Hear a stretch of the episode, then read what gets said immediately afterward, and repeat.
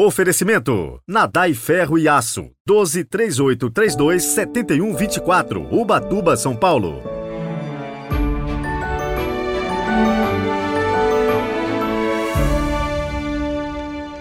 Meu nome é Rosali, eu falo do Belenzinho, São Paulo.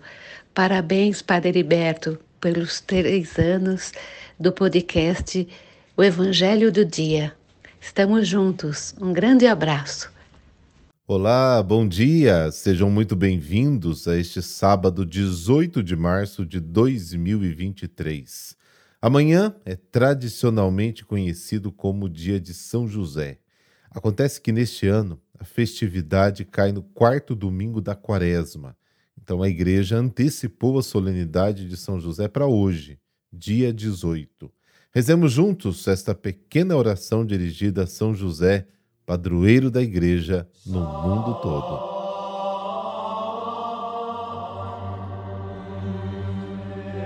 Pelo sinal da Santa Cruz, livrai-nos Deus, nosso Senhor, dos nossos inimigos. Deus Todo-Poderoso, pelas preces de São José, a quem confiastes as primícias da Igreja, concedei que ela possa levar à plenitude os mistérios da salvação. Amém.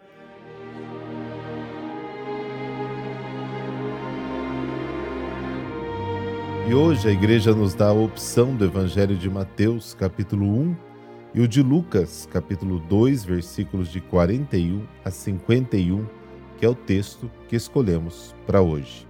O Senhor esteja convosco, Ele está no meio de nós.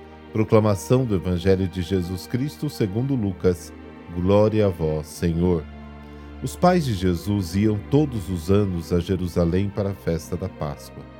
Quando ele completou doze anos, subiram para a festa como de costume. Passados os dias da Páscoa, começaram a viagem de volta, mas o menino Jesus ficou em Jerusalém sem que seus pais o notassem. Pensando que ele estivesse na caravana, caminharam o dia inteiro. Depois começaram a procurá-lo entre os parentes e conhecidos. Não o tendo encontrado, voltaram para Jerusalém à sua procura. Três dias depois o encontraram no templo. Estava sentado no meio dos mestres, escutando e fazendo perguntas. Todos os que ouviam o menino estavam maravilhados com sua inteligência e suas respostas.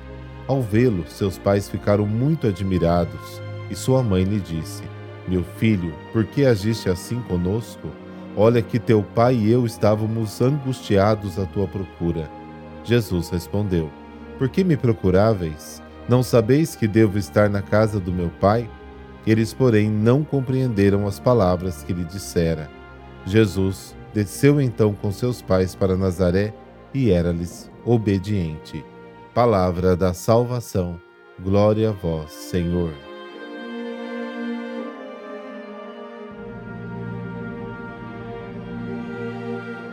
Três vezes ao ano, havia celebrações que chamavam os peregrinos a Jerusalém, segundo o mandamento do Senhor. Três vezes ao ano celebrareis em minha honra, observareis a festa dos pães ázimos, observareis a festa das colheitas, a festa da colheita no final do ano, quando colherás o fruto do teu trabalho nos campos. Três vezes por ano, todo homem teu aparecerá na presença do Senhor Deus. Êxodo capítulo 23. O filho perdido. Jesus é encontrado depois de três dias no templo, ou seja, na casa do Pai, sentado. Este fato é uma predição da Páscoa de Jesus ressuscitado e sentado à direita do Pai. Lucas narra a infância do Salvador à luz dos acontecimentos da sua ressurreição pascal. A história que tocou com as palavras de Simeão o drama da paixão, né, a espada, termina com o anúncio da ressurreição. O quadro da perda e da descoberta apresenta antecipadamente o mistério da morte e ressurreição de Jesus. Ressuscitou na glória do Pai. Aqui Jesus menciona o Pai pela primeira vez. A primeira e a última palavra de Jesus dizem respeito ao Pai. A paternidade de Deus é a inclusão de todo o Evangelho de Jesus segundo Lucas. Jesus deve cuidar das coisas do Pai, estar com o Pai, ouvir o Pai e responder ao que o Pai disse. Não deveria ser surpresa que Maria e José não tenham entendido suas palavras. A jornada da revelação ainda é longa, estamos apenas no começo. Maria não compreende de imediato o grande mistério dos três dias de Jesus com o Pai, mas guarda no coração as palavras e os fatos. Esses três dias correspondem à morte e à ressurreição do Senhor, revelado somente no final. Nesta lembrança consiste da palavra recebida, o coração se ilumina progressivamente no conhecimento do Senhor. A história da infância termina com o regresso a Nazaré. Durante todo o resto da adolescência e juventude de Jesus, Lucas não tem nada de extraordinário a nos apontar, além de sua humilde submissão aos pais. Na família assumiu seu lugar de filho respeitoso e obediente para com aqueles que, por vontade do Pai, são os responsáveis por ele.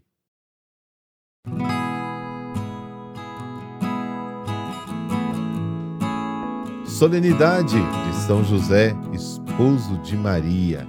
Ele era descendente da casa real de Davi e dele conhecemos apenas as referências dos evangelhos. Residia em Nazaré e era carpinteiro, um termo meio genérico, né, em grego designando trabalhadores manuais ou relacionados à construção civil. Maria havia-lhe sido prometida em casamento, e o costume judeu na época era de que os noivos, antes da celebração das bodas, do casamento, podiam já conviver. Ora, José e Maria haviam feito o voto de castidade e a gravidez de Maria o deixou confuso. Mesmo sem duvidar da pureza dela, sabia que o filho não era seu. E neste caso, a lei judaica previa que as adúlteras fossem apedrejadas até a morte. Para evitar isso, José decide fugir em segredo de modo a que ele fosse culpado diante da lei de abandonar a esposa grávida, o que protegia Maria. De fato, eis que o anjo do Senhor, como está em Mateus capítulo 1, manifestou-se a ele em sonho, dizendo: José, filho de Davi, não temas receber Maria, tua mulher, pois o que nela foi gerado vem do Espírito Santo. Ela dará à luz um filho, e tu o chamarás com o nome de Jesus pois ele salvará o seu povo dos seus pecados. A missão de José incluiu a proteção de Maria e também a proteção de Jesus, dar a ele a descendência de Davi, é necessário né, para cumprir as promessas segundo a lei e perante a sociedade, e José garante que Jesus é realmente o filho de Davi. Dar um nome, educá-lo, mantê-lo, ensinar-lhe um ofício, dar-lhe amor, a segurança, a orientação de um pai, como todo filho necessita. Por exercer esta indispensável providência, José, como Jesus e Maria, também tem uma imagem no Antigo Testamento. José do Egito, filho de Jacó, que proveu os necessitados, como está no capítulo 41 de Gênesis, ide a José e fazei tudo o que ele vos disser a igreja teve, portanto, extremo cuidado para que São José fosse honrado como convém. As mesmas indulgências concedidas pela igreja a quem faz com as devidas disposições o mês de Maria, que é o mês de maio, são concedidas a quem faz o mês de São José, que é o mês de março. Como os sábados são dedicados a Maria, as quartas-feiras são a ele. Da mesma forma que há uma devoção especial às sete dores e as sete alegrias de Maria. Há também uma devoção especial às sete dores e às sete alegrias de São José. Da mesma forma que para Maria existem para ele rosários, coroinhas, ladainhas, orações, jaculatórias e hinos, a fim de honrá-lo e invocá-lo. A igreja pede que se diga nas invocações Jesus, José e Maria, sem separá-los. Embora os primeiros registros devocionais a São José sejam do ano 800, sua figura ficou escondida nos primeiros séculos do cristianismo para que se firmasse melhor a origem divina de Jesus. Mas já na Idade Média, São Bernardo, Santo Alberto Magno e São Tomás de Aquino lhe dedicaram tratados. Desde então, seu culto cresce continuamente. E para encerrar o nosso podcast de hoje, rezemos juntos esta oração especial. Glorioso São José, filho diletíssimo do Pai, esposo da Mãe do Universo, Pai de nosso Senhor Jesus Cristo, que a vós nada pode negar, intercessor perpétuo e efetivo diante da Santíssima Trindade, cuidai de nós como fizestes com a Sagrada Família, protegendo-nos de todos os males, educando-nos na fé, ensinando-nos a trabalhar como o Senhor deseja e protegendo o corpo místico de vosso Filho, a Igreja, que abraçais com o mesmo carinho dedicado ao menino Jesus. Provede o necessário alimento do nosso espírito, as vestes da pureza de que precisamos para entrar e estar em vossa casa, e especialmente velai pelas famílias, hoje tão atormentadas pelos demônios e pelos enganos mundanos. Por nosso Senhor Jesus Cristo, que é o vosso Filho, e Nossa Senhora, vossa infinitamente amada esposa. Amém. Por intercessão de São José, padroeiro da Igreja do mundo inteiro, dessa bênção de Deus Todo-Poderoso, Pai, Filho, Espírito Santo. Amém. Excelente sábado para você e tudo de bom.